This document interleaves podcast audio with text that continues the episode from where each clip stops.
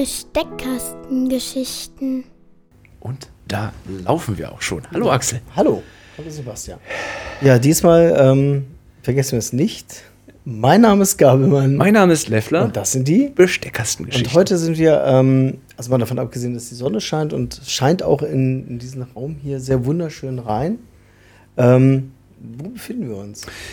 In der St. Familia, beziehungsweise im Pfarrhaus der St. Familia, Ganz genau. glaube ich, um präzise zu sein. Ja. Ja, und äh, wir, heute haben wir keinen Gast, sondern wir sind zu Gast, haben eine große Ehre, zu Gast zu sein, bei Harald Fischer. Ja, schön. Willkommen, schön, dass ihr da seid. Ich bin gespannt, was uns jetzt hier erwartet. Ja, das ist. Ja, das sind wir auch immer wieder jedes Mal. Und äh, wir haben das gerade schon in einem kleinen Vorgespräch erwähnt. Äh, wie es immer so ist, äh, eine Person von uns beiden kennt den Gast, die Gäste nicht. Diesmal bin ich es. Äh, bin total gespannt, ähm, wer du bist. Und würde tatsächlich äh, stellvertretend für die HörerInnen, die dich auch nicht kennen, dich bitten, dich einmal vorzustellen. Harald Fischer ist mein Name. Ich wohne hier in, tatsächlich im Pfarrhaus der katholischen Kirchengemeinde St. Familia in Kassel in der Kölnischen Straße und bin hier Gemeindepfarrer seit 1997, also schon ziemlich lange. Mhm. Und wohne hier seit 1988. In den Jahren vorher war ich, hatte ich verschiedene Aufgaben, war ich Jugendpfarrer für Nordhessen, Schulpfarrer an der Engelsburg, Exerzitienseelsorger, das ist vermutlich ein Begriff, was du, den du nicht kennst und vielleicht mhm. auch viele der Zuhörer nicht. Das bin ich bis heute und seit 1997 bin ich verantwortlicher Pfarrer mit einer halben Stelle und mit einer halben Stelle Exerzitienseelsorger und über fast 20 Jahre war ich Dechant oder Dekan, ist vielleicht ein vielen geläufigerer Begriff, also sozusagen der Stellvertreter des Bischofs hier in der Nordregion. Das habe ich dann 2018 aufgegeben, also abgegeben nach fast 20 mhm. Jahren. Mhm. Dann frage ich gleich mal, weil ich das überhaupt nicht weiß, wer ist denn eigentlich hier der Bischof? Michael Gerber mhm. in Fulda ist der, der ist zuständig für den Bereich des Bistums Fulda. Das sind etwa 400.000 Katholiken, die mhm. im Moment dazu gehört. Es ist eins der kleineren Bistümer, die wir in Deutschland haben. Mhm. Und der Bischof Gerber ist seit drei, vier Jahren Bischof hier. Mhm. Relativ neu noch. Er war der, ist glaube ich auch noch der jüngste der Bischöfe, der deutschen Bischöfe. Okay, wie alt ist er denn? Also im letzten Jahr war er 50, ist ah, er 50 geworden, das heißt jetzt 51 und das ist schon relativ jung für einen Bischof. Ja, der ist, auch, der ist alt wie ich. wenn man bedenkt, dass man Papst wird, erst wenn man eine Regel, wenn man Ende der 70er ist. Also bei ist, ist Johannes Paul II. war es anders. Der war dann halt auch sehr lange Papst. Mhm. Aber ja, also der ist halt jetzt seit etwa vier Jahren hier, der mhm. Oberhirte, könnte man sagen. Okay. Äh, für mich als ähm, evangelisch getauften Christen und äh, vor einigen Jahren aus der Kirche ausgetretenen Menschen. In der Regel, wenn jemand nicht aus der Kirche ausgetreten ist, ist das schon fast begründungspflichtig. ja. ähm, nehme ich tatsächlich, und deshalb frage ich das nochmal, ähm, oder habe ich immer, weil ich zu wenig über die katholische Kirche weiß, ähm, es als eine Institution war, die natürlich sich über viele Regeln definiert. Also das ist so meine, meine Vorstellung von katholischer Kirche.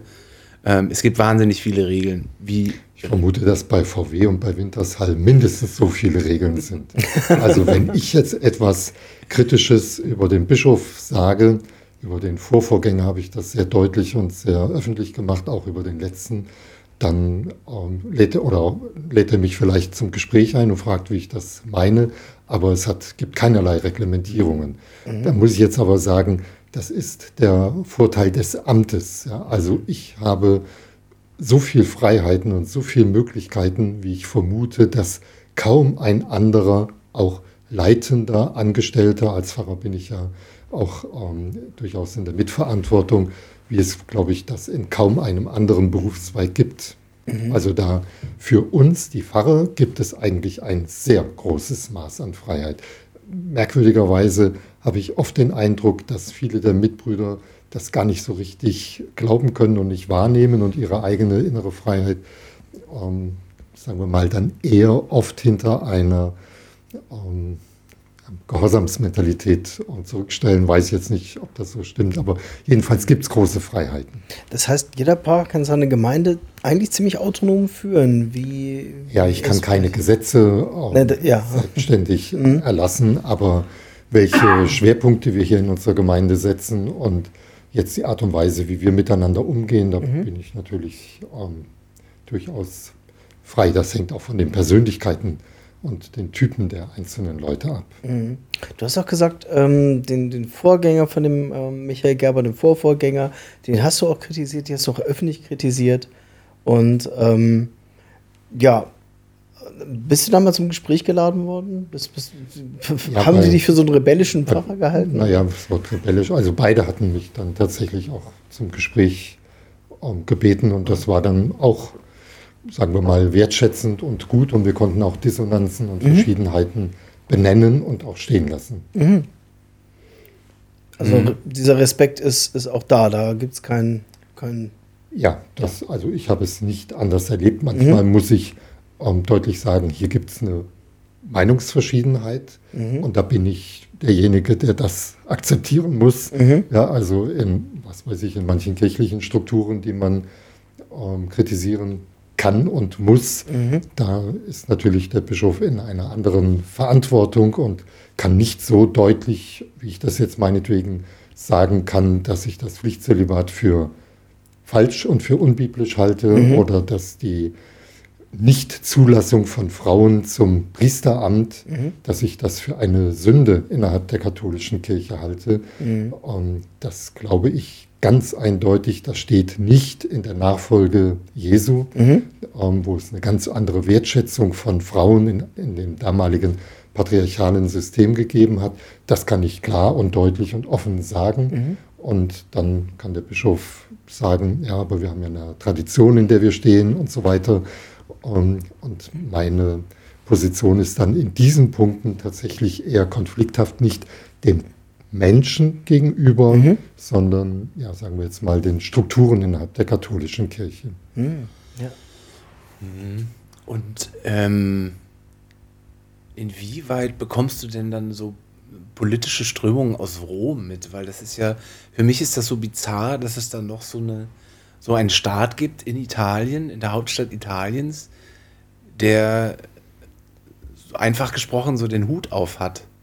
In allem. Also bekommst, bekommst du da überhaupt was von mit, was die da naja, ich kriege ähm, das mit, was jeder andere auch mitkriegt. Und natürlich, der Papst schreibt ähm, regelmäßig Briefe, die im Amtsblatt veröffentlicht werden, aber das sind dann eher so seelsorgliche Briefe ja, zum Umgang mit den Armen oder mit Geflüchteten, mhm. wo der Papst Franziskus eine Position inne hat, die also, ähm, wo das, was wir hier in Deutschland als Unrechtshandlungen ähm, haben gegenüber Flüchtlingen und insbesondere Europa, wo das ganz entschieden und vorbehaltlos kritisiert wird, mhm. und wo ich dann immer nur sagen kann, ah, wunderbar, also in diesen Positionen kann ich mich voll und ganz anschließen. Ja, da wäre die Seebrücke, bei der du ja, mhm. Axel, mhm. ähm, tätig bist, eher noch konservativ gegen. Oder jedenfalls mhm. könnte er voll Mitglied bei ähm, solchen Aktionen mhm. sein, die ähm, Flüchtlinge unterstützen und sagen, es muss offene Grenzen geben und wir können nicht Menschen an den europäischen Außengrenzen abweisen. Das ist eine Niederlage der Menschheit mhm. oder was er im Blick auf ähm, Rüstung oder auf Krieg und Frieden ähm, sagt, ja, wo er ja nun ja, auch die deutsche Politik ganz massiv ähm, kritisiert. Mhm. Ähm, das, also das kriege ich mit und da kann ich sagen, oh, wunderbar, schade, schade, dass das nicht so in der Öffentlichkeit wahrgenommen wird. Genau.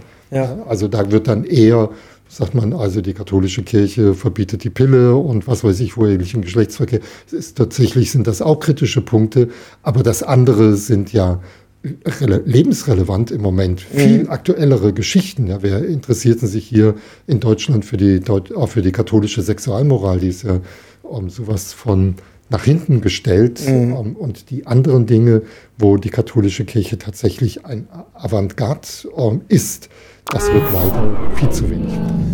ja, da frage ich dich nämlich jetzt tatsächlich mhm. mal als Werber, weil das interessiert mich, weil die katholische Kirche ist, äh, kann ich auch als Marke wahrnehmen.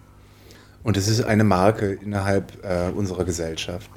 Und ich frage mich bei dem, was du eben erzählt hast, wo ich denke, wow, cool, warum ist das Image so schlecht und warum nehme ich eben da auch ähm, vermeintlich erstmal nur äh, ähm, aus meiner Warte eher negative Dinge wahr, als das, was du mir eben erzählst, wo ich sage, wow. Ja. Das, das finde ich also spannend. In, in, dem, ich überlege jetzt gerade, ähm, einem der großen Enzykliken vom Papst, schreibt er, diese Wirtschaft tötet. Ja. Ganz knapp und mhm. klar. Und er ist so ein Linker, Axel, da wirst du vielleicht noch hinter zurückstehen und würdest du sagen, ja, man muss ja irgendwie noch mal gucken, die gesellschaftlichen Zusammenhänge und wie können mhm. wir äh, Konversionen von äh, kritischen Betrieben machen. Der Papst ist da sehr klar und sehr eindeutig. Mhm. Und in diesen Punkten Wirtschaft, Flüchtling, ähm, Rüstung, eine eindeutig, ich greife jetzt mal deine Terminologie auf, mhm. würde eine eindeutig ganz linke Position besetzen. Ein, ein linksradikaler Papst sozusagen. Ja, das, ja. das ähm, kann man durchaus sagen. Aber die öffentlichen Themen, die wir im Moment haben, ähm, die ich jetzt gar nicht runterspielen will, ja, wo es ja wirklich eine katastrophale Fehlleistung der katholischen Kirche um, ähm, gegeben hat, ist der Umgang mit dem sexuellen Missbrauch. Mhm. Das, was 2010 öffentlich geworden ist und bekannt geworden ist und seitdem in einem ähm, wichtigen Diskussionsprozess ist, dass ähm, da hat die Kirche einfach katastrophale Fehler gemacht. Da haben die Bischöfe, die deutschen Bischöfe, die katholische Kirche vor die Wand gefahren. Mhm. Ja, und ähm, mittlerweile muss man ja tatsächlich auch sagen, liebe Bischöfe, wenn ihr uns in unseren Kleinigkeiten im also die Pfarrer hier in unseren Gemeinden kritisiert, guckt erstmal darauf, was ihr für einen verheerenden Bockmist gemacht habt. Und ihr seid im Moment die Hauptverantwortlichen für diese desaströse öffentliche Stimmung, die wir innerhalb der katholischen ja. Kirche haben. Das habe ich auch schon äh, festgestellt. Ich habe mich mal mit einem ähm, Chef der Caritas in Gießen unterhalten, der eine ähnliche Position äh, da bestellt hat und auch gesagt hat, ja, das ist ähm, eine Katastrophe, was da passiert auf der höheren Führungsebene ähm, der katholischen Kirche. Aber was du gerade sagst, ist vielleicht auch so, ähm, dass in der Öffentlichkeit so ein Klischeebild der katholischen Kirche besteht, während die ja in der Realität viel diverser aufgestellt so ist. ist ähm, also natürlich gibt es erzkonservative ja. äh, Bischöfe immer noch. Ich habe mal am Rande mitbekommen, als ähm, bei der letzten Bischofssynode, glaube ich, als dann ähm, eine Demokratisierung der Kirche angestrebt wurde, auch von unten. Ja. Und dann es dann einfach abgebügelt wurde von den Kardinälen. Und es da auch an, also es ist viel in Bewegung, scheint mir, in, äh, scheint mir zu sein, der Kirche. So ist es. Also wir sind im Moment tatsächlich in einer nahezu Zerreißprobe. Ja, immer wieder, das wird ja auch von Rom dann angemahnt, ähm, passt auf, dass ihr nicht einen Sonderweg geht, der in ein Schisma, also in eine Trennung ähm, der Kirche führt das, was wir hier in weiten Teilen der katholischen Kirche diskutieren mit Frauenpriestertum oder ähm, das wäre in vielen Ländern der Welt, ist das im Moment undenkbar. Ja? Oder ähm, also Anerkennung von homosexuellen Lebensformen. Das ist in, in Uganda ist mhm. das bei Todesstrafe ähm, verboten. Ja, und in vielen afrikanischen Ländern wären also die Gleichstellung der Frau mit dem Mann im Priester Christentum, das widerspricht den patriarchalen Strukturen in vielen Ländern. Und die Kirche, das ist ein großer Vorteil, sie ist ein Universalplayer. Ja, wir sind äh, wirklich WWW weltweit äh, mhm. unterwegs. Aber gleichzeitig ist das auch eine richtig schwierige Situation. Das, was in Deutschland für die Menschen nahezu selbstverständlich ist, das ist in vielen afrikanischen oder ähm, asiatischen Ländern völlig undenkbar. Das muss man immer mit. Aber dann ist es ja sehr interessant, dass ich, ich weiß nicht, wie die ähm, Statistiken äh, sind in den Ländern der Menschen, die tatsächlich dann in der Kirche sind. Und es ja, glaube ich, im April letzten Jahres so war, dass in Deutschland, glaube ich, mehr Menschen ohne Konfession waren als mit. Ähm, dass, dass dieser Trend so gegenläufig ist. Also da, wo es nach wie vor konservativ ist, bleiben die Menschen dort. Ja, Sebastian, das ist tatsächlich eine Situation in Mitteleuropa mhm. und in Nordamerika, aber weltweit mhm.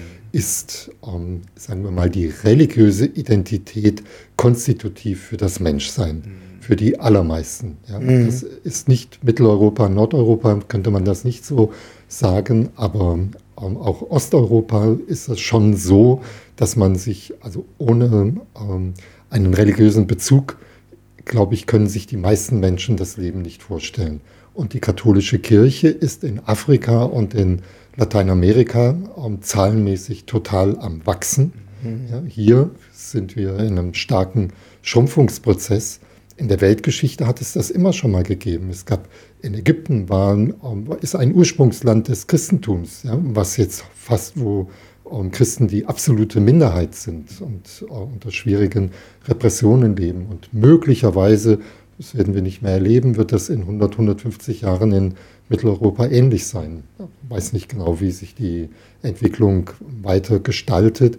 Aber der große Vorteil, den wir jetzt haben, also damit will ich nicht die absolut notwendigen Reformen der Kirche wegreden, aber wir sind auch in einem Umbruch von einer Kulturreligion. Ja, also in den 60er, 70er Jahren konnte man sich das in vielen bayerischen Dörfern zum Beispiel nicht leisten, als Metzger oder Bäcker am Sonntag nicht in die Kirche zu gehen, mhm. weil dann die Leute nicht mehr eingekauft haben. Ja, da gab es einen ähm, sozialen Druck und es gab sozusagen ein Kulturchristentum. Und das ist in weiten Teilen Deutschlands jedenfalls gestorben und am Wegbrechen. Die letzten Reste gibt es vielleicht noch in manchen Dörfern. Und jetzt geht es um die Frage nach einer persönlichen Entscheidung. Mhm. So ich weiß nicht, ob ich das jetzt mal so persönlich sagen darf. Axel, du hast eben gesagt, du bist dabei, dich mit diesem Thema nochmal wieder ja. neu zu beschäftigen. Das erlebe ich hier ganz oft. Und ich glaube, St. Familia ist eine Gemeinde, wo solche Menschen die Mehrheit bilden, ja, die mhm. lange Jahre nichts mit Kirche zu tun hatten oder die aus der Kirche ausgetreten waren oder in Anführungszeichen die kirchenrechtlich in unordentlichen Situationen leben, mhm. als gleichgeschlechtliche Paare oder als wiederverheiratet Geschiedene. Oder wir haben viele evangelische Gemeindemitglieder oder viele Leute, die aus der Kirche ausgetreten sind und die nach einer eigenen Glaubensauseinandersetzung suchen. Nicht mehr irgendwas Überkommenes, was mhm. ihnen von Tradition oder Elternhaus gegeben ist, sondern wo sie selber auf die Suche gehen und fragen, was ist denn für mich Sinn des Lebens? Die St. Familie ist ja auch eine explizit ökumenische Gemeinde, also offen für, für alle. Ja, also wir sind eine katholische Gemeinde ja. und ähm, wir haben aber, sagen wir mal, Gastfreundschaft ist zu wenig. Also ich weiß von vielen Leuten, auch von vielen aktiven Leuten nicht, mhm. ähm, welche Konfession sie haben. Ah. Jetzt sagte gerade, ich war gerade am Wochenende auf dem Besinnungswochenende, wo mhm. eine junge Frau dabei war, die schon eine ganze Zeit hier im Umfeld der Gemeinde lebt. Und bei einer Runde sagte sie, ich bin ja evangelisch. Da war ich ganz verblüfft, dachte ich, ach, du bist evangelisch, das weiß ich gar nicht. wir haben auch evangelische Christen im Pfarrgemeinderat, mhm. evangelische Christen als Lektoren, als Kantoren, die hier auch um, Verantwortung mitnehmen. Es haben auch schon evangelische Christen, die Kinder die sind dann acht, neun Jahre alt, zur Erstkommunion vorbereitet. Ja, mhm. ist, um, also Kommunion ist um, das Thema Abendmahl, Eucharistie, das ist ein spezifisch katholisches Thema. Um, und da haben auch schon evangelische Leute die Kinder darauf vorbereitet. Hm. Ich möchte noch mal ganz kurz diesen Bogen schlagen, weil ich das so spannend fand, dass du das gesagt hast, dass eben in, äh, in Mitteleuropa und Nordamerika das eben zurückgeht. Ähm, aber diese, äh, dieses Bedürfnis nach Religion äh, nach wie vor ja eigentlich da ist. Die Frage ja. ist halt eben, ich glaube nicht, dass das Bedürfnis an Religion abnimmt, sondern dass die Religion äh, das Gesicht wechselt. Also dass man sich Ersatzreligionen sucht. Mhm. Nur dass die Institution Kirche eben für die Menschen in den Regionen, die du eben genannt hast, vielleicht das nicht mehr repräsentieren.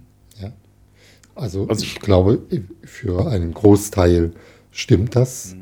Das ist aber ein Prozess, der, den man seit den 70er Jahren schon ähm, wahrnehmen kann. Und da hat sicher die Institution Kirche mit ihren Strukturen, mit ihren Problemen in den Strukturen einen deutlichen Anteil dran. Aber ich glaube, dass es insgesamt auch bei uns eine äh, Entwicklung ist, zur Individualisierung, ähm, zur, ähm, ja, sagen wir mal, Verbindlichkeiten ähm, aufzulösen. Das ist ja etwas, was wir auch in den Gewerkschaften oder in den Vereinen merken, dass so die Bereitschaft, sich irgendwo ähm, in eine Gemeinschaft verbindlich einzufassen, dass das ähm, in unserer gesellschaftlichen Entwicklung ziemlich abnehmend ist. Mhm. Also die Kirche hat einen Anteil daran, aber ich glaube auch, wenn wir jetzt, also die evangelische Kirche zum Beispiel hat ja manche Probleme, die wir als katholische Kirche haben, nicht. Ja, da gibt es eine deutliche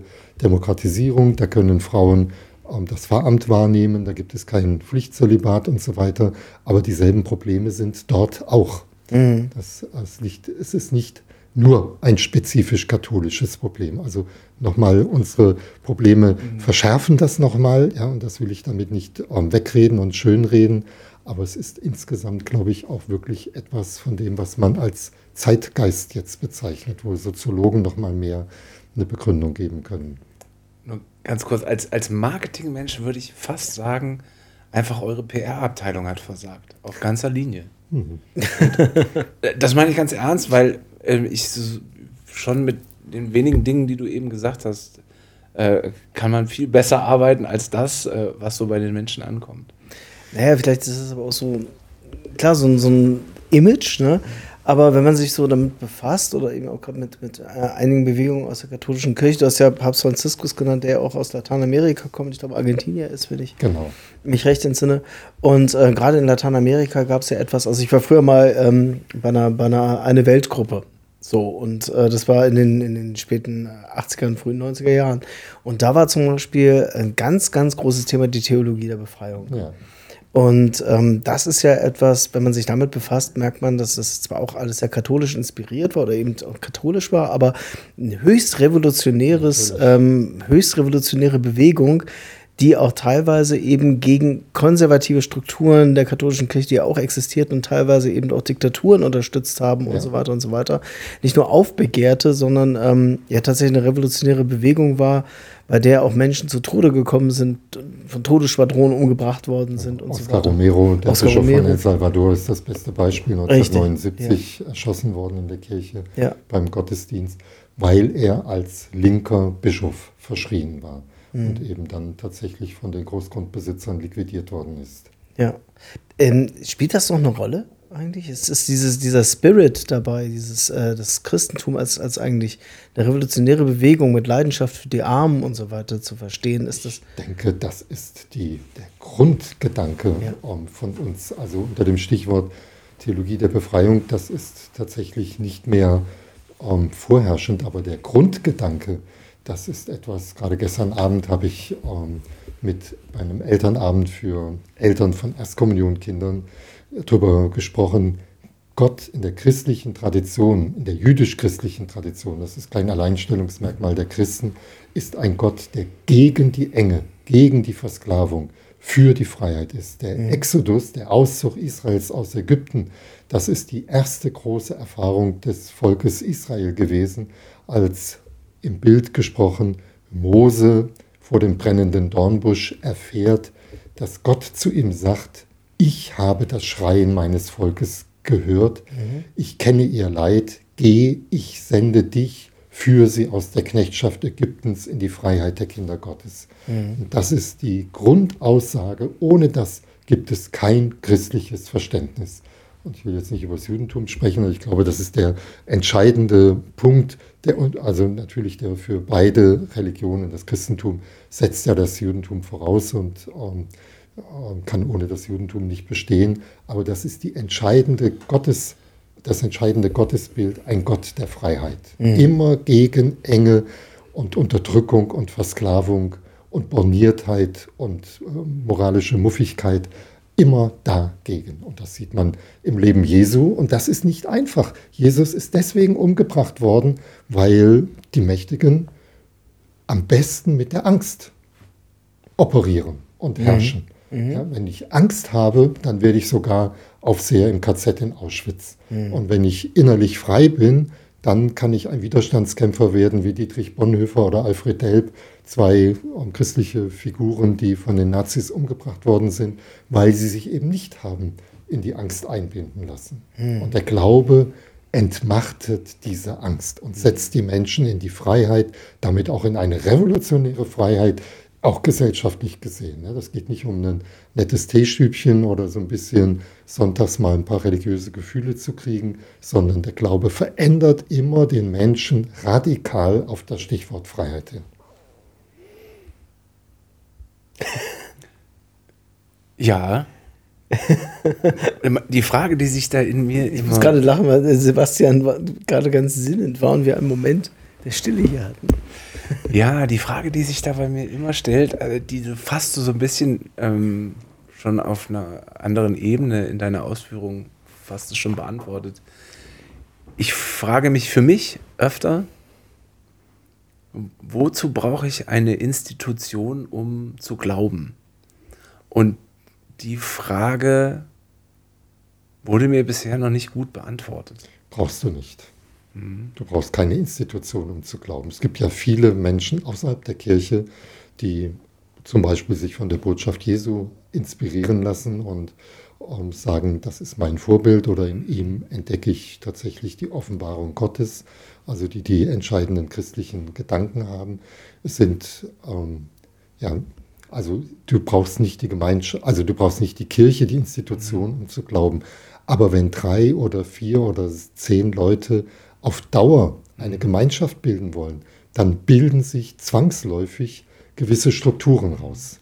Das merkt ihr vielleicht sogar schon bei euch beiden, dass ihr eine Aufgabenverteilung habt, wenn ihr solche Podcasts ähm, erstellt. Ja, Weiß ich nicht. Absolut. absolut und wenn ihr euch vorstellt, da kommen jetzt nochmal 20 dazu, dann fängt es an, mhm. ähm, dass sich irgendwelche Strukturen bilden. Aber die aktuellen Strukturen, die wir jetzt haben, mhm. die hat es vor, ähm, so wie es jetzt, wie Vereine jetzt aussehen, die hat es vor 100 und 150 Jahren nicht gegeben und die werden in 100 oder 150 Jahren ganz anders aussehen.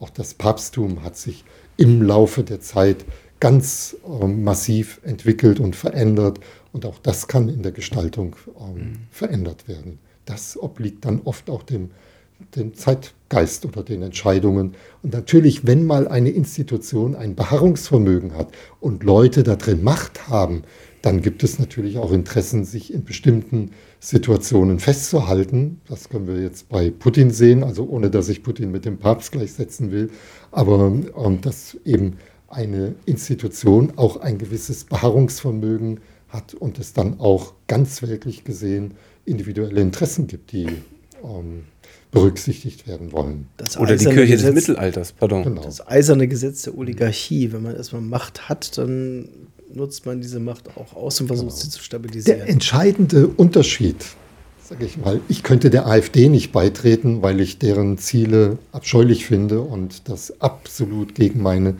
ähm, eigene Einstellung steht. Ja, ähm, aber ich kann in die Kirche hineingehen also ich kann da nicht reingehen, weil mir der Grundsatzprogramm nicht gefällt. Mhm. Ja, innerhalb der Kirche kann ich sagen, da gibt es ein Grundsatzprogramm, was ich absolut spitze finde, mhm. was total, also motiv mich motiviert, ähm, meine Lebensorientierung darauf auszurichten. Und vom Grundsatzprogramm her müssen manche Dinge kritisiert werden oder müssen manche Leute mit rotem Kopf von der Kanzel steigen, weil das, was sie predigen, ähm, sie nicht selber leben oder weil es vom Grundsatzprogramm her kritisiert wird. Mhm. Hier ist der Unterschied, dass, das, dass der Grund gut ist. Ja, ich sage in der letzten Zeit gerne, die Kirche muss zugrunde gehen. Diese Kirche muss zugrunde gehen. Aber in der doppelten Bedeutung des Wortes, nämlich die, so wie sie jetzt ist, da muss manches von sterben, aber wenn sie zum Grunde geht, dann kriegt sie wieder neue Kraft und neues Leben. Das Grundsatzprogramm ist super. Wo auch der Begriff Radikalität herkommt, ja, zur, zur Wurzel zurückkehren oder eben ja, Radix, die Wurzel. Du hast äh, das häufiger gesagt, ich glaube, dass es ein der, ähm, der, der, wesentlichen Teile ist, was Kirche ja auch ist. Es gibt ja so einen, so einen Satz, Gewerkschaft sind wir alle. Und ich meine, bei Kirche, du hast häufig das Wort der Gemeinschaft erwähnt, dass eben die Leute in einer Gemeinde, und ich glaube, der Begriff kommt ja auch genau daher, ähm, gemeinschaftlich zusammen sind unter einem, unter einem Geist oder unter einer Idee. Und ich glaube, das ist eigentlich die, die, die Idee von Kirche, oder? Mein entscheidender Lehrer in der Dogmatik, in der Ekklesiologie, also die Lehre von der Kirche, der hat einmal das für mich wunderschöne Wort gesagt. Kirche ist da, wo der Geist Jesu Christi ist. Das ist ein offenes System. Mhm. Ja, dann kann ich sagen, hier nebenan in unserer Kirche sind Menschen, die versuchen, aus dem Geist zu leben. Das ist, da ist Kirche, reale Kirche, die sogar strukturell eine gewisse Form hat und verfasst ist. Aber ich kann nie sagen, wo Kirche nicht ist.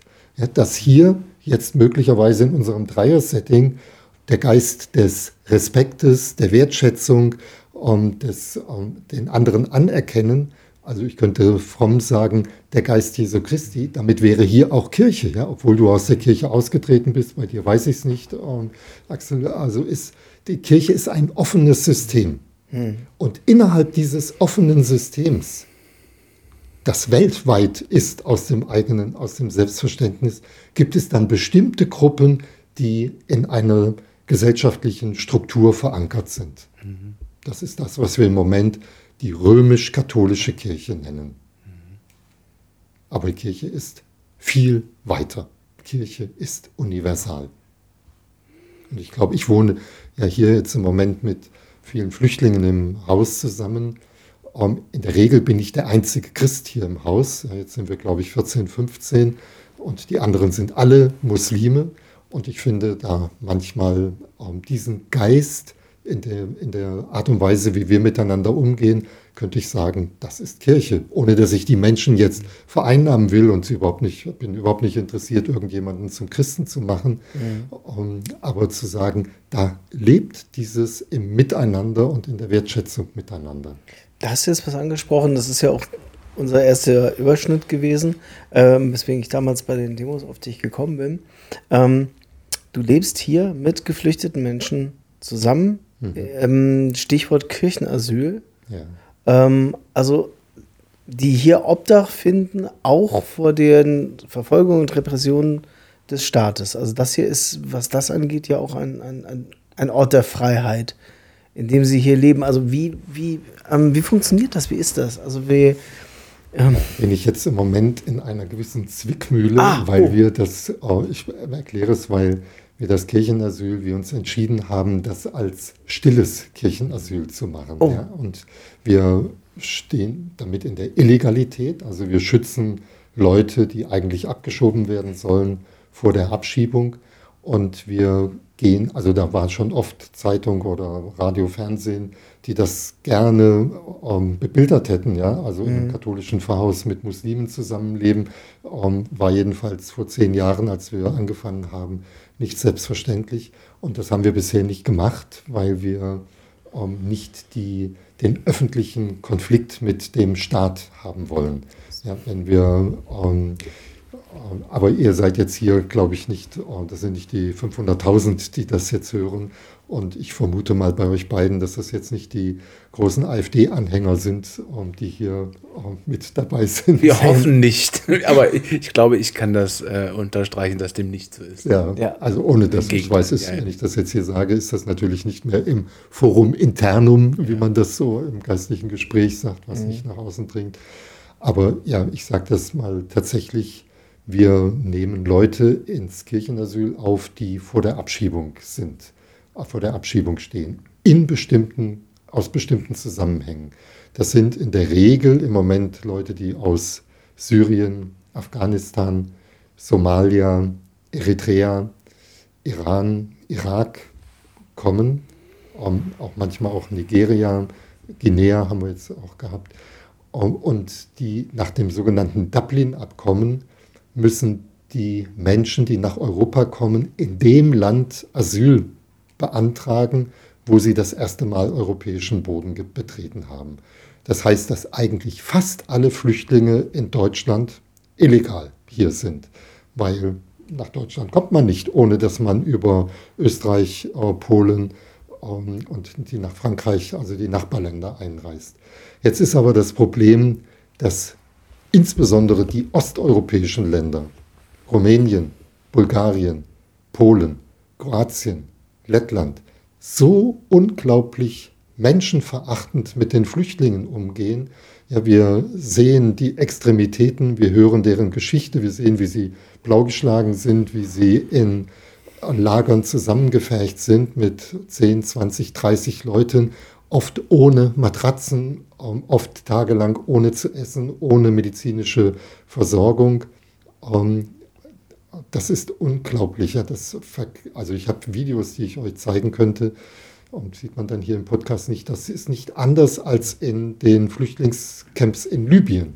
Ja, und nicht wenige sagen, wir gehen lieber zurück in den Krieg, als dass wir nach Bulgarien, Rumänien, Polen, das mhm. sind somit die schlimmsten Länder, Kroatien auch, um dorthin zurückgehen. Und das weiß in Europa keiner. Hier bei uns weiß das keiner, was für unmenschliche Situationen an den europäischen Außengrenzen sind.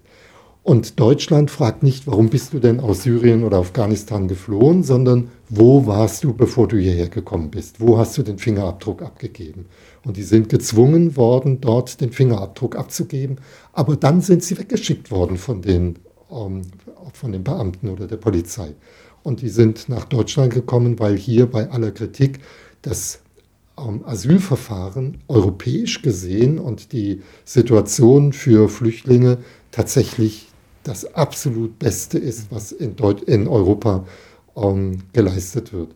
Und Deutschland, wenn Sie gefragt haben, wo kommst du her?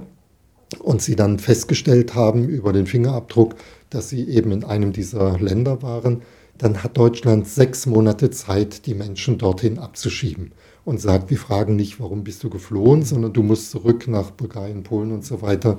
Und dort muss dein Asylverfahren durchgeführt werden. Und wir nehmen die Leute hier so lange auf, bis diese sechs Monatsfrist abgelaufen ist. Und dann wird ein Asylverfahren hier in Deutschland durchgeführt. Und mir ist von keinem der Leute, die bei uns gewesen sind, das waren mittlerweile Hunderte, äh, mit denen ich hier zusammen gewohnt habe, von keinem bekannt, dass der nach ähm, ausgewiesen worden ist. Sondern die kriegen dann alle, das sind alles Situationen, die dann hier ein ordentliches Asylverfahren durchlaufen und nach Syrien und Afghanistan schiebt Deutschland im Moment nicht ab. Also ich, ich, also für mich ist das so, ich weiß nicht, Axel, wie es dir geht, aber das ist, glaube ich, so der erste ähm, Live-Herzheber, ja. den wir je in der Sendung hatten. Was, der Live? Äh, wir haben eine Kategorie, das nennt sich den Herzheber. Wenn Axel und ich etwas erlebt haben, was äh, einem in der Situation, in der man ja tagtäglich ist, was eher belastend ist, aber sein Herz gehebt hat.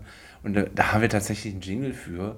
Und ähm, den würde ich jetzt einfach mal abfahren.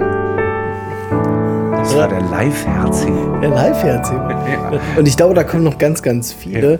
weil was mir auffällt, ist, das ist mir auch schon bei der, bei, der, bei der Rede aufgefallen, ist diese Leidenschaft, die du tatsächlich für den, ich, ich nenne es jetzt mal die Leidenschaft für den Nächsten, mhm. die, du, die du hast und die du verkörperst. Und ähm, du hast ähm, vorhin noch ein Wort gesagt, äh, was Sebastian so, ne, wo du so Fragen geguckt hast. Und ich glaube, ähm, diese, diese Leidenschaft, die sich ähm, aus, aus der Spiritualität speist, du hast gesagt, du bist Exerzitienpfarrer. Mhm. Was ist ein Exerzitienpfarrer? Zu mir kommen erstmal ganz viele Leute, die sagen, ich habe mit Kirche, Religion nichts zu tun, aus mhm. Osteuropa oder aus, aus Deutschland, aber mittlerweile hier auch natürlich in in allen Bereichen Deutschland. Ich bin durch die Familie nie damit in Berührung gekommen. Ich würde gerne mal wissen, was ist denn das eigentlich Beten? Wie geht denn das? Mhm. Ja, oder was ist mit, was verstehst du unter diesem Gott? Was soll ich darunter ähm, denken? Und ich biete Kurse an, wo Menschen, ich sage es jetzt mal, beten lernen können. Mhm. Ja, oder äh, ich fahre, wandere jedes Jahr eine Woche mit einer Gruppe mit Bibel und Rucksack durch die Berge, durchs Karwendel. Laufen wir eine Woche und schlafen dann in den Berghütten. Morgens mache ich einen spirituellen Impuls und tagsüber laufen wir im Schweigen und abends auf der Hütte spielen wir Doppelkopf und trinken ein Weizenbier und reden miteinander. Also so eine Mischung von Selbsterfahrung, unterwegs zu sein, jeden Tag aufzubrechen, mit einigen ähm, sparsamen Fragen die Möglichkeit zu haben, so eine Art Lebens Rückblick zu machen, wo stehe ich eigentlich, was sind meine, meine Lebensthemen und dann eben auch Gemeinschaft zu erleben und das in einer wunderbaren Natur. Das ist so eine Form. Ja. Oder ich fahre jedes Jahr zweimal mit Gruppen nach Israel an die Orte, ähm, wo uns äh, die Evangelien von erzählen, um etwas von der Botschaft Jesu vor Ort erfahrbar zu machen und es auch so, ja, und dann, ähm, wie ich jetzt gerade weg gewesen bin, Besinnungswochenende, wo wir mhm. drei Tage miteinander weg sind und ich dann so ähm, Anregungen gebe oder wir, ich mache das immer mit einer äh, Frau zusammen, mit der äh, diese Tage zusammenleiten, in die Stille zu kommen, zu meditieren, wie geht das, ähm, mich selber zu erfahren, meine religiösen Fragen ähm, relevant werden zu lassen, auszusprechen. Und einige Mal im Jahr mache ich das auch eine Woche für Leute, die dann schon, sagen wir mal, auf dem geistlichen Weg schon manche Erfahrungen gesammelt haben, wo es um eine Woche Schweigen geht. Dann ist dann jeden Tag viermal eine Stunde Meditationszeit, jeden Tag ein persönliches Begleitgespräch, wo ich darüber sprechen kann, was ich erlebt habe oder wo ich hänge, um jeden Tag miteinander Gottesdienst zu feiern. Das sind so ganz scharfe Intensivzeiten. Also solche Angebote mache mhm. ich da in diesem Rahmen. Und dann ganz viel, das ist, glaube ich, im Moment das meiste, um Einzelgespräche, dass Menschen sagen, ich möchte gerne einmal über eine Krise mit dir sprechen oder mich eine Zeit von dir begleiten zu lassen. Und das hier, der Ort, wo wir jetzt hier sitzen, da bin ich eigentlich jeden Tag mehrere Stunden, um mit Leuten zu reden. Früher gab es die Beichte. Mhm. Ja, das gibt es jetzt auch noch, aber das wird kaum mehr gebraucht. Das war so zwei, drei Minuten, wo man seine Mängel benannt hat und dann von dem Priester eine Vergebungszusage zugesprochen bekommen hat. Heute, und das dann eher in der Regel in der Anonymität. Und heute suchen die Leute eher das Gegenüber, was sie kennen und wo sie sagen, ich frage mich, wie kommt es dazu, dass ich so und so handeln konnte oder wie gehe ich mit diesen Fragen in mir um. Und dann ist so ein Gespräch halt immer in der Regel so eine Stunde, ähm, wo man so ein Begleitgespräch führt. Da habe ich eine Frage. Um mal in meiner Sprache zu bleiben. Ich finde das Feature der katholischen Kirche, Beichte, vom Prinzip her was total Cooles in meiner Vorstellung.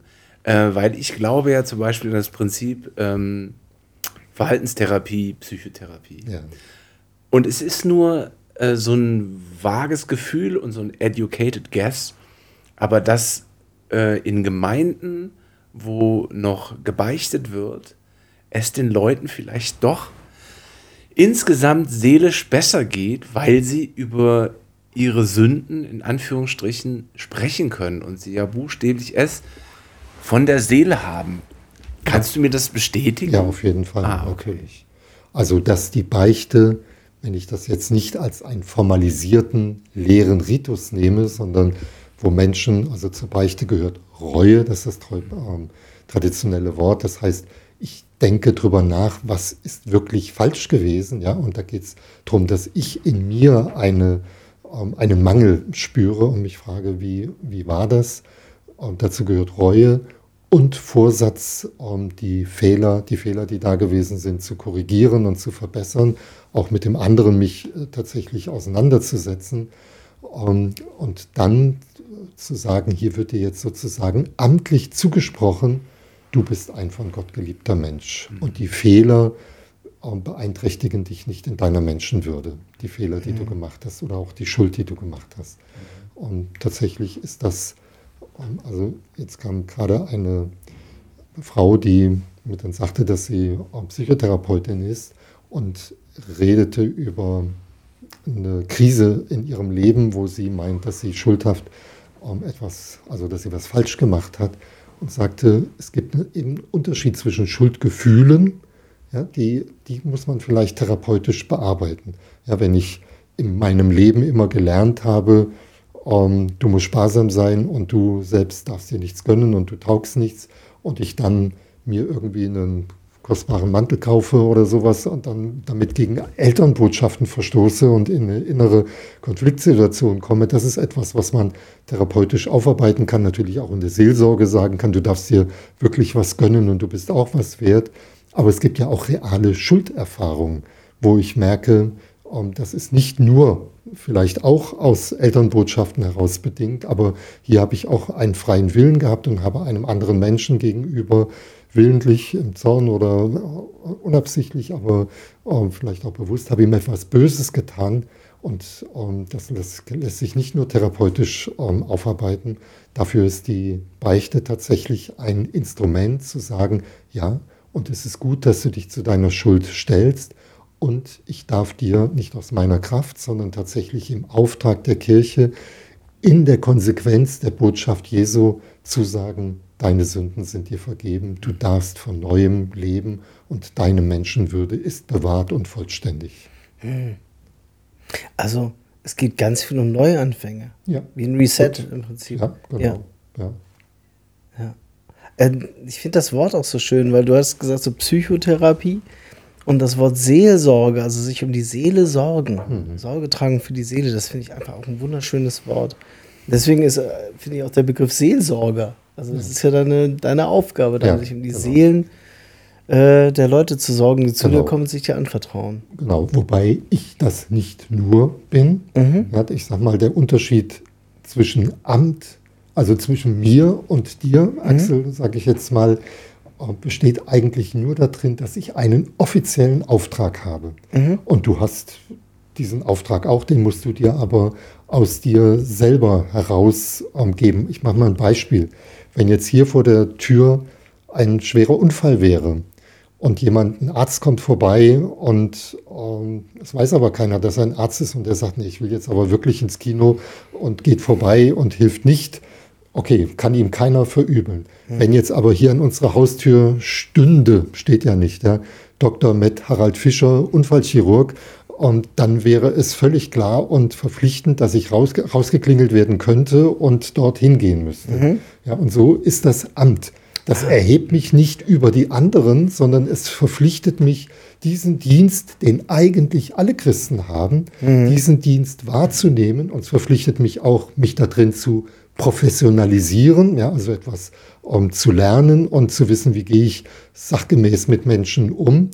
Um, und die Leute können mit Fug und Recht sagen, du hast dich dafür zur Verfügung gestellt, bei dir um, will ich jetzt eine Seelsorgeeinheit haben. Mhm. Während sie bei dir sagen, können, ich würde gerne, hast du Zeit und hast du Lust um, dazu? Ja, du könntest auch sagen, nee, mache ich nicht. Aber ja, ne. Seelsorger bist du ganz bestimmt auch manchmal. Ähm, allein qua, qua Arbeit sozusagen. Genau, wenn du Sozialarbeiter bist. Dann ist das ein Teil davon. Genau. Allerdings speist sich das möglicherweise eben aus einer anderen, ähm, aus einer anderen Verpflichtung, weil genau. zum Beispiel also ich habe diesen Job irgendwann studiert und, und gemacht, getan und verdiene damit mein Geld und so weiter und so weiter. Aber ich stelle mir vor, für einen Pfarrer ist es eine Form von Berufung, dass also irgendwann mal bei dir diese Entscheidung da war, du wirst diesen Weg gehen. Ja, bestimmt, stimmt, Berufung, aber nicht in dem Sinn, dass ich das Gefühl hätte, ich wäre mehr berufen als ein anderer, sondern mhm. ich habe mich in diesen Beruf hineingestellt und für mich war das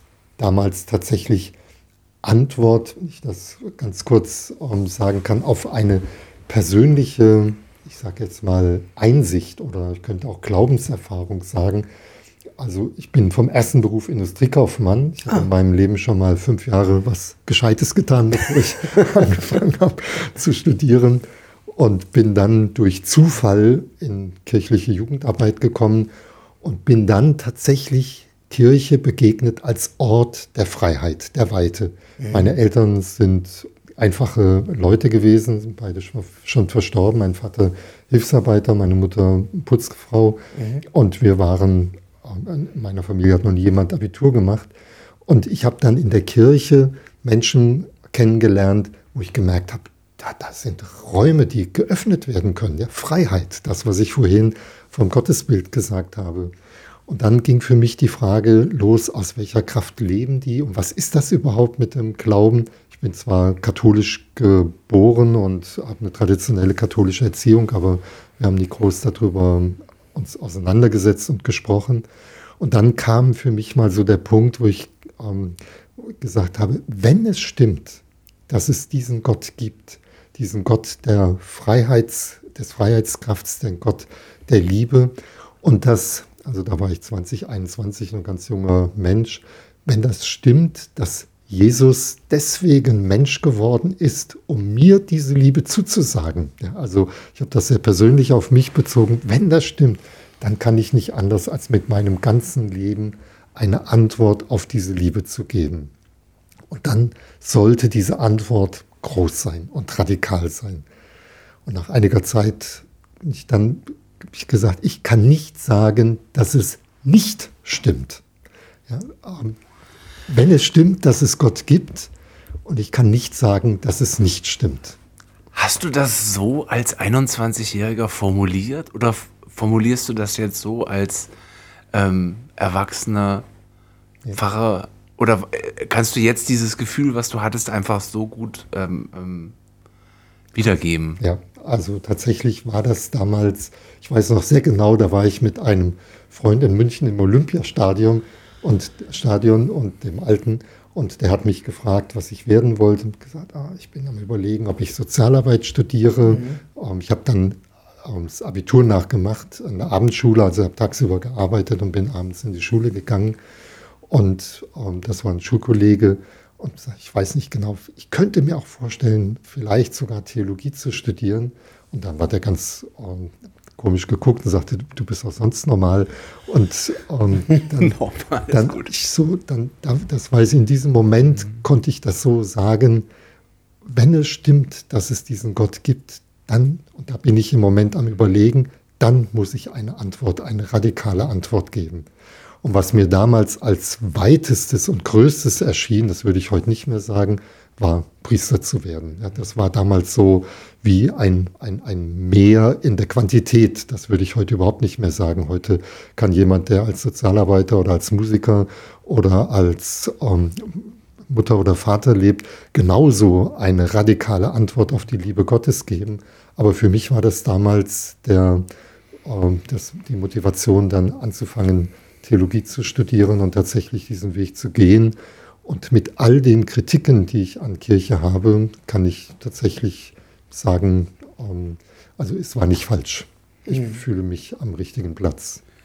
Du machst den Eindruck, ja? Wenn ich das so sagen darf. Mhm.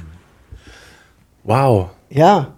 Also ich finde das ein, eine, eine, sehr beeindruckende Geschichte, für, gerade für einen jungen Menschen, ähm, der sich dann so eine Antwort gibt und dann so einen Weg hinlegt. Wo war das damals, Harald? In welchem Teil In Kassel gewohnt. Ah, okay. Ich bin Kasselaner, also ich bin ah, nicht nur, wie ihr seid vermutlich Kasseler, hier zugezogen. Nein, ich bin also zugezogen, er ist tatsächlich. Ich habe kattisches Blut. Er ist indigen. Also, Kasselaner, meine Kinder wären Kasseläner. Ja, aber ich bin. Ich bin Kasseläner, tatsächlich. Du bist Kasseläner? Ja, selbst Super. meine Großeltern sind Kasseläner. Ja, echt. Ja, es ist ganz also, indigener hier. Ja. Einmal kamen Leute zur Taufe und haben mir Wasser aus der Fulle mitgebracht, dass sie wollten, dass das Kind mit Fullewasser getauft wird. Sehr sympathisch. Sehr sympathisch. Ne? Also, das war hier in Kassel. Ja. Ich war auf der Abendschule in der Goethe-Schule. Ach.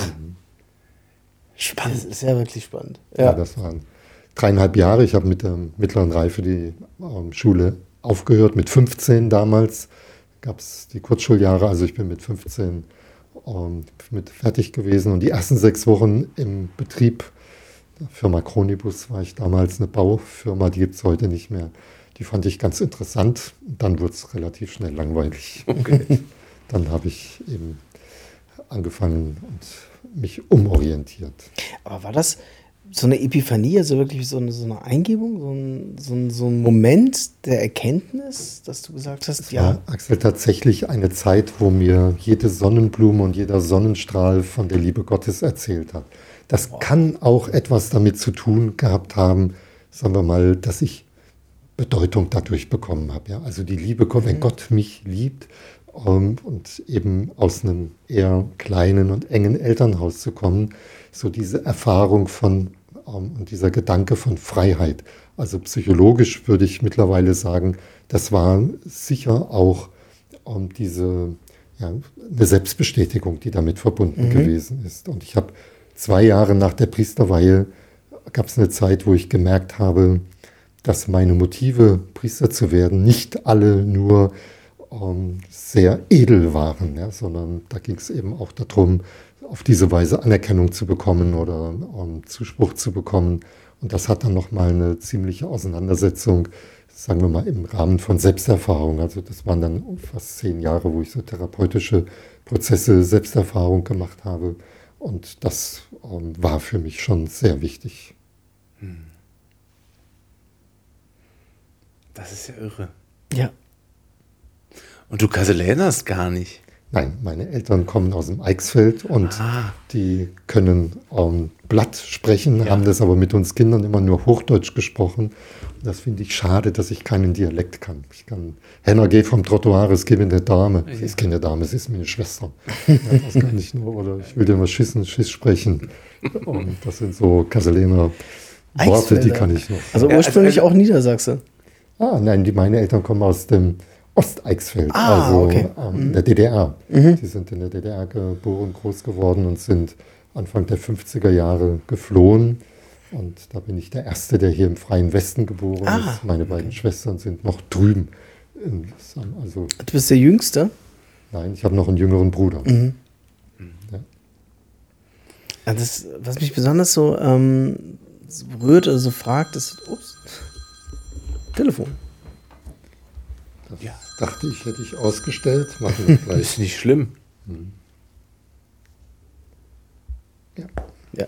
Ähm, ist der Begriff dieses, also Exerzitien, diese, diese Form von Spiritualität, von einer tiefen ähm, ähm, Erfahrung oder, oder äh, ja, ich weiß gar nicht genau, Meditation, Gebet, alles das, was damit zu tun hat, ähm, als, als Kraftquelle einfach auch, um zu tun, was, was, was du tust und ähm, um diese Leidenschaft zu entwickeln. Was, wie, ähm, du hast gesagt, Exerzitien, du, du, leitest die Leute da an, was für, was für Erfahrungen machen die Leute da? Also ich habe selber mal viel mit Meditation mich befasst, ich habe lange Zen-Meditation auch gemacht mhm. und so weiter und war, bemerke, dass ich da auch auf der Suche nach etwas ähm, bin oder auf der, genau, nach, nach, nach so einer Tiefe mhm. ja, oder Innerlichkeit, ich weiß nicht genau, wie ich das benennen soll. Was finden die Leute da? Das ist natürlich sehr ähm, verschieden. Ähm, also mir, uns geht es eigentlich darum, sie in einem, auf ihrem Weg zu begleiten. Und ich habe keinerlei Interesse. Also ich will weder, dass die Leute hier in die Kirche kommen, noch dass sie ähm, irgendein bestimmtes Ziel erreichen, sondern ähm, sie auf ihrem Lebensweg begleiten. Und was sie als erstes erleben, ich sage mal gerade, wir fangen dann oft mit einer kleinen Geschichte an, die erzählt von einem Einsiedler, zu dem Leute kommen und sagen, was ähm, macht denn dein Leben in der Stille für einen Sinn? Und er ist gerade dabei, aus einem Brunnen Wasser zu schöpfen und sagt, ähm, schaut in den Brunnen, was seht ihr? Und sie gucken in den Brunnen, der noch ganz bewegt ist von dem Eimer, und sagen, wir sehen nichts. Und nach einigen Momenten sagt er, schaut nochmal in den Brunnen, was seht ihr jetzt? Und dann gucken sie auf das klare Wasser und sagen, ähm, jetzt sehe ich mich selbst, wir sehen uns. Sagt er, ja, das ist die Stille, eine Begegnung mit sich selbst. Ja, und das machen wir im Alltag, ist es nicht selbstverständlich. Mhm. Ja, ähm, ja, dass wir, es gibt ja das schöne Wort, ich war zu Hause, ich wollte mich besuchen, aber ich war nicht zu Hause. Mhm. Ähm, wie, wie heißt dieser Komiker? Ähm, ich komme jetzt nicht drauf, ähm, der das so schön geprägt hat. Ähm, und die Stille ist eigentlich ein, eine Voraussetzung für Selbsterkenntnis, Selbsterfahrung. Mhm. Und dann kann ich auch die Frage stellen, hat Gott was mit meinem Leben zu tun? Mhm. Welche Relevanz das bekommt, ich, ist sehr verschieden. Mhm. Ja, ich habe öfter auch schon Menschen kennengelernt, wo ich den Eindruck hatte, ähm, dass man explizit versucht, diese Stille zu vermeiden, um eben nicht zu diesem Zustand zu kommen, weil man nicht möchte, ähm, äh, weil man vielleicht Angst hat, was man da, genau. dort findet. Genau. Die inneren Dämonen. Ja. ja. also von Jesus wird erzählt, dass er 40 Tage in die Wüste ging, um dort zu fasten. Und in der Wüste ist Stille, allein. Der war 40 Tage allein. Der hat, sagen wir mal, große Exerzitien gemacht, nicht nur wie wir jetzt für acht Tage oder ein Wochenende in die Stille zu gehen, 40 Tage und dabei ist er seinen inneren Dämonen begegnet. Ja, das wird in der Bibel, in der Bildsprache, dass ihm der Teufel begegnet und ihm Macht und ähm, Reichtum und Ansehen äh, versprochen hat. Das sind die drei Versuchungen. Und ich glaube, das begegnet jedem von uns, wenn wir uns selber anschauen, dass es diese innere Auseinandersetzung und diese Versuchungen gibt. Ja. Und sich, das sind ja erstmal gute Themen. Macht ist ja was Gutes, Ansehen ist was Gutes, ähm, Reichtum ist was Gutes. Aber die Frage ist, auf welchen Preis, um welchen Preis ähm, nehme ich das? Harald, äh, mit Blick auf die Uhr, weil wir wissen, dass du einen Anschlusstermin hast, habe Ja. ich noch eine wirklich drängende Frage mit der Bitte um eine kurze Antwort, äh, deinetwillen. Ja. Ähm, was ist das mit Religion und diesen Essensregeln? Warum ähm, haben Religionen es immer mit dem Essen? Also äh, ähm, ich habe jetzt äh, neulich eine Dokumentation über jüdische Küchen gesehen, die äh, äh, besonders eingepackt werden, damit dann nichts miteinander kontaminiert werden kann. Äh, es gibt äh, die, viele muslimische Regeln, ich glaube auch in anderen östlichen Religionen. Warum geht es immer ums Essen? Ja, Also das stimmt fürs Judentum, erkläre ich dir gleich, das stimmt für den Islam, das stimmt nicht fürs Christentum. Jesus hat ganz klar die ähm, Essensregeln des Judentums aufgehoben. Das heißt in der Bibel an einer Stelle, damit hat er die Essensregeln ähm, aufgehoben. Also im Judentum ist es so, ähm, dass es die Verpflichtung gibt, kein Schweinefleisch zu essen und ähm, Milch und Fleisch getrennt ähm, zu essen. Also die, dass die nicht zusammenkommen dürfen. Das ist der Begriff koscher. Ja, wenn es kein Schweinefleisch ist und wenn Milch und Fleisch nicht miteinander in Berührung kommen. Das bedeutet sogar, dass sie ähm, zwei Einrichtungen in der Küche haben, weil auf Teller, wo Milch drauf war, ähm, macht man dann keine Fleischgerichte drauf. Und das steht in der Tora, also im Gesetzbuch Israels, und ist bis heute ausreichend Begründung, weil es dort steht. Es Ah. wird gehalten, weil es dort steht. Und ich sage jetzt mal, kulturhistorisch ist das vermutlich der Hintergrund. Äh, Vor 2000 Jahren war die Technik bei den Kühlschränken noch nicht so aufge, äh, ausgebildet wie heute. Also man musste ähm, Fleisch pökeln, um es aufzuheben. Und ähm, Schweinefleisch gilt als unrein. Selbst, also wir haben hier oft eritreische und äthiopische Flüchtlinge gehabt, die essen auch kein Schweinefleisch. Bis heute. Auch Christen, also Christen. Da war ich ganz verblüfft. Ihr seid doch keine weder Juden noch Muslime. Aber Schweinefleisch ist in vielen Kulturen unserer Gesellschaft, äh, unserer Welt verpönt. Wie Pferdefleisch in Deutschland. Ich glaube, das verändert sich gerade. Aber das ist eine Kulturfrage. Und im Islam gibt es ja den Ramadan. Also da darf auch kein Schweinefleisch gegessen werden. Das gilt für, von den Religionen her für den Islam und fürs Judentum. Und im Islam gibt es dann tatsächlich den Ramadan, den Fastenmonat, der jetzt gerade in der nächsten Woche wieder anfängt, wo dann eine Zeit, ich glaube ungefähr vier Wochen, das weiß ich nicht ganz genau, muslimische Gläubige von Sonnenaufgang bis Sonnenuntergang weder essen, noch trinken, noch rauchen, noch Sex haben dürfen. Das sind die vier ähm, Dinge, die den, die den Ramadan verbietet, während, des, ähm, während der Sonne scheint. Ja, und das ist dann ein großer, auch ein großer Feiermonat, weil abends beim äh, Fastenbrechen, man könnte sagen in unserer Sprache, das ist wie so eine Art Intervallfasten, ähm, weil beim Fastenbrechen dann die, Gemein die Familie zusammenkommt und gemeinsam isst und, ja, und das dann gleichzeitig aber auch ein Monat der inneren Umkehr ist. Ja. Mir fällt beim Christentum nur äh, eben der Freitag ein, mit dem kein Fleisch Das ist essen. aber keine biblische Begründung, sondern das gibt es ja jetzt auch fast nicht mehr. Ähm, Das ist sozusagen als Respekt vor dem äh, Tod Jesu, um das irgendwie sich sichtbar zu machen. Heute ist der Tag, wo wir des Todes Jesu gedenken und mit dem, Schwein, äh, mit dem Fleisch zu verzichten, wäre eben eine Form, darauf ähm, einzugehen und das zu würdigen und zu ehren. Ja, oder die Fastenzeit. Die Genau, die sagt. Fastenzeit, das haben wir ja jetzt gerade. Und dann sage ich dann auch gern meinen muslimischen äh, Mitbewohnern, da habt ihr es einfacher, Muslime. Ihr habt ähm, von eine klare Regel, von Sonnenaufgang bis Sonnenuntergang nichts essen und dann könnt ihr machen, was ihr wollt, natürlich ohne Schweinefleisch, ähm, während wir, die Christen, selber suchen müssen. Wie willst du die Fastenzeit gestalten? Ja, und etwas, da geht es eigentlich nicht um eine Selbstoptimierung und das ähm, Weglassen von, also sich jetzt irgendwie mal was aufzuerlegen, sondern eine bewusste Zeit zu haben, sich neu aufzurichten, auszurichten auf das Menschen- und auf das Gottesverhältnis. Ja, und viele machen das dann, indem sie sagen, dass sie keinen Alkohol trinken oder Jetzt kommt das mehr, dass sie dann die sozialen Netzwerke ähm, nicht berücksichtigen oder wie auch immer. Ja, wir dürfen uns ganz recht herzlich bei dir bedanken. Ah, Sehr gerne. Drei Stücke. Richtig, wir haben eine Playlist bei Spotify. Genau. Das ist die Besteckkasten-Geschichten-Playlist. Da machen wir eigentlich immer kontextuell äh, Musikstücke drauf, wenn Axel und ich uns äh, auch zu zweit unterhalten. Und unsere Gäste dürfen natürlich drei Musikstücke auswählen, die sie auf dieser Playlist verewigen. Und das sagen wir aber nie vorher an, deswegen sind die immer ganz überrascht, wenn wir so fragen. Stimmt. Und ich bin froh, dass du es ansprichst, Das- weil ich hätte es vergessen. Du hättest es vergessen. Ah, Möchtest du drei Stücke, drei Musikstücke auf diese Playlist machen? Jedweder Couleur. Das ähm, fällt mir nicht so ganz einfach, also weil, ähm, weil ich nicht sehr viel Musik mehr höre. Mir fällt als erstes der Pachelbel ein, der Kanon, ich weiß nicht, ob ihr den kennt.